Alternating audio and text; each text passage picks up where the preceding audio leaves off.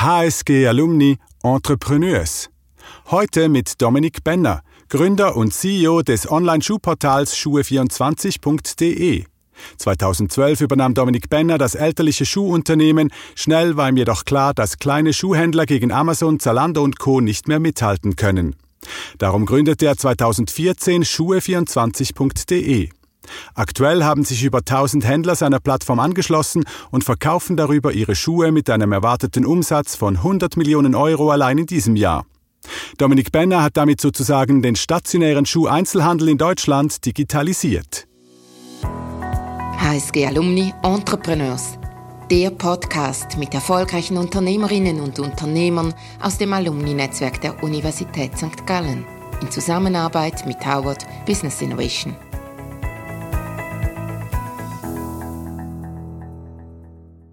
Herzlich willkommen zur heutigen Episode von HSG Alumni Entrepreneurs. Mein Name ist Michael Stuber. Zusammen mit Howard begleite ich Unternehmen bei strategischen Innovations- und Transformationsvorhaben. Mein heutiger Gast ist Dominik Benner, Gründer und CEO von Schuhe24.de. Hallo Dominik. Hallo Michael. Schön, dich in diesem Podcast dabei zu haben. Wir führen das Gespräch digital. Das heißt, wir sind über die Landesgrenzen hinweg online verbunden. Wo sitzt du denn gerade? Ich sitze gerade in Wiesbaden äh, in unserem äh, Konferenzraum und äh, wir haben seit äh, zwei Jahren unser Büro, unser Headquarter in Wiesbaden hier eröffnet. Ähm, aber ich denke immer gerne an meine Zeit in der Schweiz zurück. Ich habe ja selbst sechs Jahre auch in der Schweiz gelebt. Und äh, von daher, ja, jetzt von der Schweiz nach Deutschland, also Hallo nach Deutschland sozusagen. genau. Ähm, das ist übrigens der erste Podcast, den wir nicht in einem persönlichen Gespräch führen. Das ähm, quasi an einem Tisch stattfindet, sondern wo wir die digitalen Hilfsmittel nutzen. Also wenn es da gewisse Qualitätseinbußen gibt, dann ist das der Internetleitung in, nach Deutschland oder in die Schweiz geschuldet. Aber ich glaube nicht, dass wir damit rechnen müssen. Du hast ja eine ganz spannende Karriere gemacht. Also ursprünglich eigentlich eine Konzernkarriere nach der HSG. Ähm, zum Schluss bei einem Energieanbieter, dann hast du die klassischen Schuhgeschäfte deiner Familie übernommen. Die sind ja in der Umgebung Wiesbaden, gell? Ganz genau. Und, äh, und diese hast du nun in eine digitale Plattform überführt. Also quasi sozusagen von der Konzernkarriere über das klassische Unternehmertum zum digitalen Unternehmer. Beschreibt dies auch so deine persönliche Wandlung? Oder was ist dein Selbstverständnis? Also ich muss zugeben, als ich damals studiert habe, war für mich das Thema Selbstständigkeit nicht wirklich akut, weil ich äh, ganz klassisch, wie glaube ich viele meiner HSG-Kollegen damals, ähm, gedacht habe, Mensch, äh, wie kann man im Konzern äh, sich äh, entwickeln, wie kann man im Konzern auch Verantwortung übernehmen.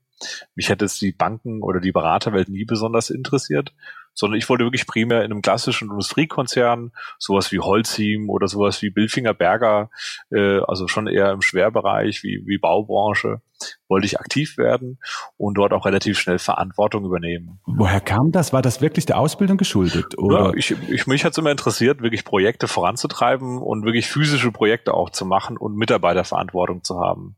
Und äh, wenn man in, in einem klassischen Industrieunternehmen das auch wirklich macht und auch will, dann kriegt man eigentlich als junger Mensch, der auch eine gewisse Dynamik hat, relativ schnell Eigenverantwortung. Das heißt, die Karrierepfade sind bei so klassischen Industrieunternehmen nicht unbedingt immer so genau vorgezeichnet. Und das fand ich eigentlich immer sehr sympathisch. Und das hast du ja dann auch verfolgt bis zu einem Punkt, als ein eigentlich tragisches Ereignis in eurer Familie stattfand. Richtig. Also ich war damals Geschäftsführer von einem Energieunternehmen äh, in Deutschland, ähm, was ungefähr eine knappe Milliarde an Umsatz gemacht hat. Und ähm, das war im Januar gewesen und mein, mein Vater war damals äh, 62 Jahre alt, äh, hat beim Autofahren einen Herzinfarkt gehabt, ist überraschend verstorben. Und ähm, da musste ich also innerhalb von, von zwei Tagen überlegen, ob ich meine klassische Konzernkarriere aufgebe und in ein kleines äh, mittelständisches Unternehmen einsteige, was im Einzelhandel beheimatet ist. Weißt du noch, was dir da durch den Kopf gegangen ist? da ging mir relativ viel durch den Kopf, weil ich sag mal, wenn man viele Jahre äh, für Unternehmen, Konzerne gearbeitet hat und auch eine gewisse Perspektive hat, dann fällt einem das schwer, so einen Schritt zu machen, so einen Cut zu machen. Und auf der anderen Seite habe ich natürlich auch mit meiner Frau damals, äh, wir waren damals schon zusammen überlegt, die übrigens auch HSGlerin ist, ähm, wie sie das denn sieht, wie sie das empfindet, wenn ein Partner jetzt in die Selbstständigkeit geht und äh, sich das Leben dadurch natürlich massiv ändern wird. Und das waren natürlich schon Gedanken, die, die bei meiner Frau und bei mir damals vorhanden waren. Und das waren dann die Argumente, diesen Schritt zu wagen? Ich glaube, das Hauptargument war erstmal die Verantwortung. Denn unser Unternehmen, ich bin die fünfte Generation, ähm, uns gibt es seit knapp 140 Jahren. Ich wollte nicht derjenige sein, der das Ding jetzt verkauft oder irgendwie zumacht, sondern ich wollte schon, wenn ich das übernehme, auch was daraus machen. Und das war, glaube ich, damals mein Leitmotiv. Auf der einen Seite Verantwortung übernehmen, damit die Mitarbeiter eine Zukunft haben und auf der anderen Seite aus einer Branche, die völlig oldschool ist, die jeder äh, in der Presse negativ nur noch liest, nämlich Einzelhandel, wie man aus der was Cooles machen kann. Also Verantwortung übernehmen auf der einen Seite als unternehmerisch, unternehmerischer Driver. Ganz genau. Und auf der anderen Seite war für dir dann aber schon klar, du hast ja klassische Schuhgeschäfte übernommen. Wie viel waren es? Vier, fünf? Genau, wir hatten damals äh, fünf Geschäfte und noch ein, zwei andere Aktivitäten äh, im Immobilienbereich. Und äh, das habe ich dann damals übernommen äh, von meinen Eltern. Und für mich war damals schon sehr früh die Frage, wie kann man im Onlinehandel ähm, eigentlich Fuß fassen und wie kann man dort auch zu einer halbwegs relevanten Größe kommen. Damals gab es auch schon Unternehmen wie Zalando, die waren damals noch nicht so bekannt, aber die gab es schon, die haben schon recht gute Umsätze gefahren. Und ich habe damals überlegt, wie kann man eigentlich für andere Händler wie kann man für andere Einzelhändler in, in Deutschland und in Europa eigentlich eine vernünftige Plattform auf die Beine stellen, damit die auch was vom Onlinehandel haben. Und das war dir schon klar am Tag, als du das Unternehmen deiner Eltern übernommen hast? Nein, das war mir natürlich nicht klar. Also ähm, ich habe damals nicht einen ganz tollen Businessplan sofort in der Schublade gehabt und gesagt, so, jetzt marschieren wir los und wollen die 100 Millionen Umsatz hochfahren. Ähm, der, der Weg war äh, von vielen Zufällen, von vielen Fehlern geprägt gewesen und ähm, bis wir dann soweit waren, also ungefähr ein Jahr, nachdem ich das übernommen habe, ging unsere Plattform live und wir haben die On Händler online geschaltet. Bis dahin war das natürlich ein steiniger Weg. Äh, wir haben, ich denke, konzeptionell gar nicht so viel durchdacht, sondern wir haben immer nach dem Prinzip gehandelt, try and error und einfach mal Sachen ausprobieren. Und das ist eigentlich auch bis heute meine Handlungsmaxime. Kommen wir kommen gleich darauf zurück. Erklär doch ganz kurz die Idee von schuhe24.de. Ja, die Idee ist sehr einfach. Ähm, der normale Einzelhändler, egal in welchem Land er in Europa arbeitet, ist eigentlich nicht in der Lage, Onlinehandel zu betreiben. Äh, entweder hat er keine Bilddaten, er hat keine Artikeldaten, er hat keine Schnittstellen zu Online-Shops oder er hat schlichtweg kein Geld und kein Wissen, wie man wirklich Onlinehandel betreiben kann. Und die Überlegung dahinter war, dass man diesen Einzelhändlern ermöglicht, durch eine Plattform sehr, sehr hohen Umsatz zu realisieren den rückläufigen Umsatz im eigenen Geschäft auszugleichen und gleichzeitig kein Risiko, also keine Investition von diesem Händler zu wollen. Und dieses Prinzip hat sehr gut funktioniert. Wir haben mittlerweile über 1000 Filialen in Deutschland, allein im Schuhbereich, die mitmachen. Und das heißt, dass wir mittlerweile flächendeckend in Deutschland alles integriert haben, was man eigentlich an, an stationären Händlern überhaupt integrieren kann. Und damit ja dem Einzelhandel, dem lokalen Einzelhandel ein Stück weit unter die Arme gegriffen habt. Absolut, ja, weil äh, wir sagen auch immer dem Kunden mit jedem Kauf äh, auf unserem Portal, auf unseren Portalen, ähm, unterstütze den Einzelhandel und erhält die Innenstadt. Und das ist zwar nicht bei allen Kunden wichtig, also ich sag mal, so eine klassische 18-jährige Kundin, die einfach nur ein paar flippige Schuhe haben will, der ist das vermutlich egal. Aber es gibt schon eine ganz wichtige Kundengruppe, äh, in den EU-Ländern, die sagen, Mensch, mir ist es nicht egal, wie meine Innenstadt in zehn Jahren aussieht. Und mit diesem, mit diesem Anspruch äh, möchten wir auch den Kunden klar machen und klar sagen, mit jedem Kauf bei uns tust du ein Stück weit eine Innenstadt wieder erhalten. Das ist ja ganz wichtiges Argument. Auf der einen Seite digital heißt, mir ist eigentlich egal, woher meine Schuhe kommen. Hauptsache, sie sind günstig und werden morgen geliefert. Das sind ja wie zwei Welten, die da aufeinander prallen. Das ist ja das Spannende. Also wie du richtig sagst, Michael, ähm, ist der Einzelhändler geistig ganz weit vom Onlinehandel weg und hat auch da keine Kompetenz. Und für uns ist es ja auch äh, gar nicht so einfach, dem Kunden immer zu erklären, dass wir eigentlich mit rein stationären Händlern arbeiten, dass wir kein Hochregallager haben, wo irgendein Roboter jetzt einen, einen Pick-Prozess macht und irgendeinen Karton raussucht, sondern dass es wirklich stationäre Händler sind, wo morgens die Frau um neun Uhr den Laden aufschließt, die Bestellungen ausdruckt und die Pakete verpackt, bis die DHL, die Deutsche Post, das dann abholt. Und das ist natürlich schon ja, eine gewisse Vermittlungsleistung, damit überhaupt der Händler in diese digitale Welt eintreten kann. Du hast vorhin gesagt, ihr seid sehr erfolgreich. Also mittlerweile, ich glaube, dieses Jahr rechnet ihr mit 100 Millionen Euro Umsatz und habt 1000 Filialen, also 1000 Händlerfilialen, die über Deutschland verstreut euch angehängt sind. Wenn du jetzt wieder zurückdenkst, damals, als du das Geschäft von deinen Eltern übernommen hast und so die ersten Ideen gehabt hast, was ist da in der Zwischenzeit passiert? Also in der Zwischenzeit ist relativ viel passiert, weil äh, zum einen merken wir, dass ähm, die Händler, als wir begonnen haben, damals vor fünf Jahren, noch eher reserviert waren. Die haben eher damals gesagt, oh, sollen wir da wirklich online überhaupt was machen? Braucht man das? Ich glaube, viele hatten insgeheim die Hoffnung, dass das Thema online wieder irgendwie verschwinden wird. Und diese Denkweise hat sich natürlich geändert. Online wird natürlich nicht verschwinden. Online ist immer wichtiger geworden und mittlerweile ein Drittel der Kunden kauft äh, Schuhe und Mode online. Das ist ein Anteil, der wird auch nicht mehr verschwinden oder weniger werden. Im Gegenteil. Der andere Aspekt, der sicherlich auch äh, inzwischen relativ groß geworden ist, ist die Tatsache, dass viele Unternehmen wie Otto oder Zalando auch Richtung Plattform sich langsam entwickeln möchten und auch gemerkt haben, dass man eigentlich nur eine Größe erreichen kann, indem man den stationären Handel mitnimmt. Was hat sich bei, persönlich bei dir verändert? Also vom Dominik Benner, der Budgetverantwortung und, und Personalverantwortung in einem Großkonzern wollte, zum Dominik Benner, der heute mit, wie viele Mitarbeitende habt ihr? Also wir haben insgesamt über 100 Mitarbeiter bei uns. Der jetzt und heute 100, ja, 100 Mitarbeitende führt, aber eigentlich ja alleine angefangen hat. Also richtig. ein Jahr nachdem du die Schuhgeschäfte von deinen Eltern übernommen hast, warst du ja mehr oder weniger alleine. Mhm. Ja, absolut. Also ich war damals äh, sehr ja, auf, einer, auf einer kleinen Ebene unterwegs. Ähm, Onlinehandel war für mich damals natürlich nicht neu. Ich habe schon immer im Studium parallel immer was mit Onlinehandel zu tun gehabt, habe auch parallel Online-Sachen verkauft. Insofern war das für mich jetzt nicht unbedingt was Neues. Aber ja, wir haben damals bei Null angefangen. Wir haben alles aus Eigenmitteln gestemmt.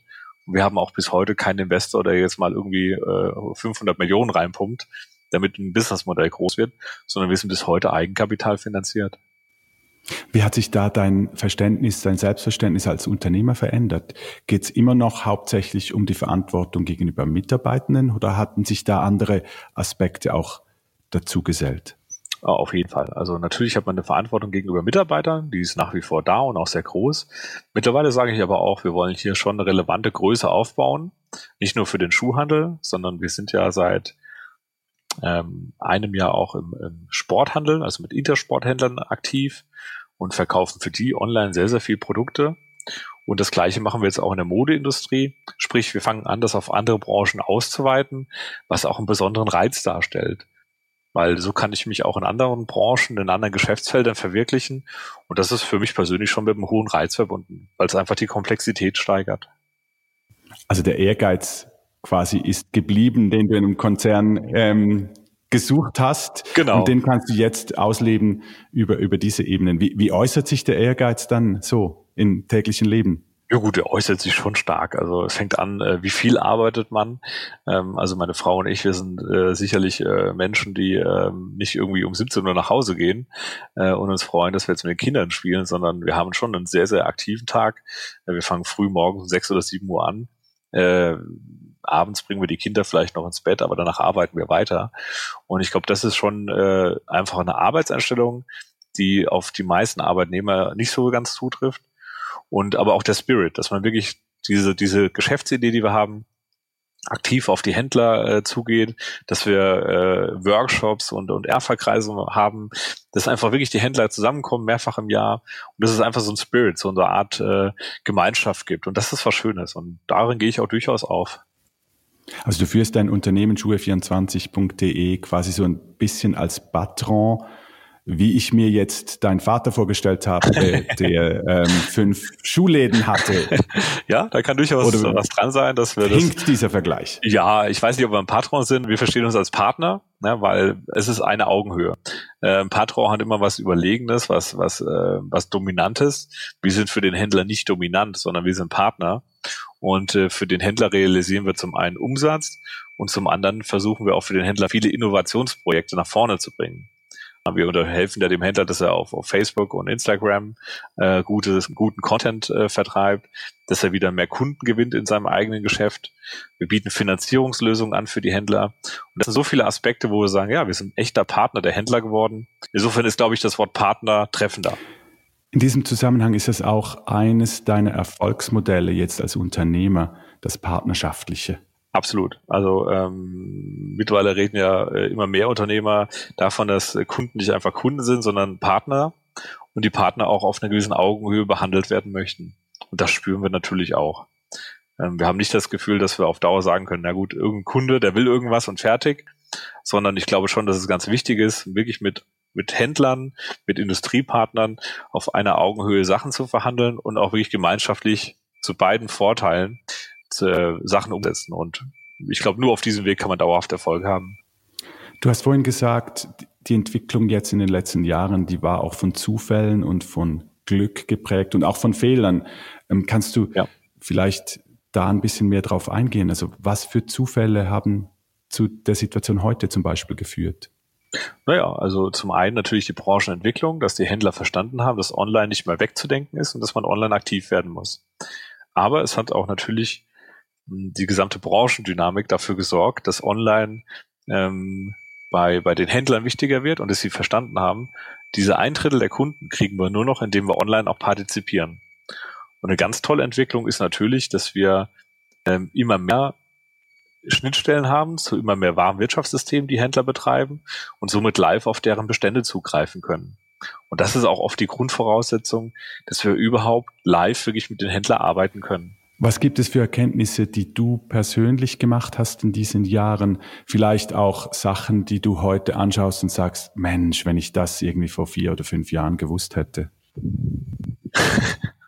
Ja, also ich glaube zum einen ähm, alles, was in Sachen Planung und Businessplan zu tun hat, halte ich wirklich für völlig überbewertet, weil wir ganz oft merken, dass gerade auch wenn wir mit jungen Startups zusammenarbeiten, dass dort eine ganz andere Sichtweise ist, dass sie oft irgendeinen Businessplan mit ganz tollen Planungszahlen vorlegen und wirklich auch daran glauben. Und unsere Erfahrung war vielmehr, dass diese Businesspläne nichts mit der Realität zu tun haben und am Ende sowieso nicht in der Form eintreten. Das war sicherlich eine Erkenntnis. Die andere Erkenntnis war, ähm, dass wir schon gemerkt haben, nur wenn man sich wirklich auf was fokussiert, das mit aller Gewalt auch vorantreibt, ähm, dass man dann auch wirklich einen Erfolg haben kann und sich nicht verzettelt mit tausend Nebenthemen, mit tausend, äh, mit tausend Nebenkriegsschauplätzen, sondern dass man wirklich ganz, ganz fokussiert ein Ding hochzieht und wenn das funktioniert hat, dass man dann erst ein neues Thema anpackt. Denn in der Vergangenheit habe ich, glaube ich, viel zu oft parallel Themen mir vorgenommen, hatte nicht die Mitarbeiter dafür, die das wirklich auf einer hohen Ebene auch umsetzen können. Und ich glaube, daraus habe ich relativ viel gelernt. Also so gewisse Mischung zwischen Fokus und Flexibilität. Ganz genau. Wie, wie äußert sich denn diese Flexibilität? Man könnte ja jetzt auch sagen, dein Businessplan war einfach nichts wert. Hm, also wir haben das große Glück, dass wir zwar für unsere Banken hin und wieder mal einen Businessplan aufstellen müssen, aber wir haben eigentlich immer diesen über, übertroffen. Insofern äh, bin ich froh, dass wir unseren Businessplan nicht erreicht, sondern übertroffen haben. Ähm, ja, aber insgesamt, ähm, ich glaube, diese klassische Konzerndenke. Man stellt ein Budget auf am Jahresanfang äh, für das kommende Jahr. Äh, man tut irgendwelche genauen Ziele festlegen, die dann für zwei, drei Jahre gelten sollen. Und man, man versucht einmal im Monat mit irgendwelchen Meetings äh, äh, Mitarbeiter zu führen. Ich glaube, dass diese Art von Unternehmensführung und dass diese Art von, von Umgang eigentlich so nicht mehr zeitgemäß ist. Ich glaube, dass immer mehr Großunternehmen lernen, wie Startups arbeiten und dass immer mehr Großunternehmen auch merken, dass sie in der Form nicht mit Mitarbeitern umgehen können. Diese klassischen Hierarchien, dass es einen Vorstandschef gibt, der hat zwei Vorzimmerdamen und hat unten seinen Chauffeur sitzen und hat sein Einzelbüro mit, mit einem Vorzimmerteil.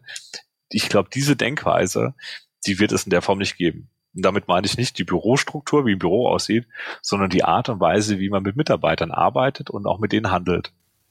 Bleiben wir ganz kurz bei der Kultur. Wie muss ich mir die Kultur denn bei euch vorstellen? Immerhin 100 Mitarbeitende, also es ist ja nicht mal schnell irgendwie drei Leute in einem Raum drin. Ja, also die Kultur ist ja bei uns so, dass wir erstmal gesagt haben, es gibt äh, an sich keine Hierarchien, sondern wir haben nur als Hierarchie äh, vier Bereichsleiter. Mehr gibt's bei uns nicht. Und sonst hat hier intern keiner eine Besserstellung im Vergleich zu anderen.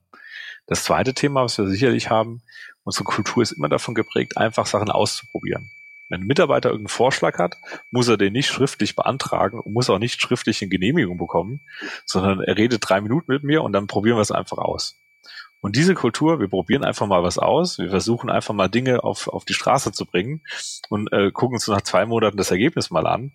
Das ist eine Kultur, die schätzen meine Mitarbeiter. Viele von denen kamen aus Konzernen und viele von denen haben auch gemerkt, dass sie im Konzern auf Dauer so nicht glücklich werden, weil sie einfach unendliche Entscheidungsketten, Genehmigungsprozesse haben und ich werde den Moment nie vergessen, wo Mitarbeiter kam und gesagt, Mensch, früher musste ich eine Dienstreise beantragen, wenn ich irgendwo ins Ausland fahren wollte. Hier frage ich keinen, hier fahre ich einfach ins Ausland und, und berichte dir über die Ergebnisse und was wir machen können. Und ich finde, diese, diesen Ansatz ist eigentlich schon der überlegene Ansatz. Also extrem ergebnisorientiert in diesem Fall. Na klar. Absolut.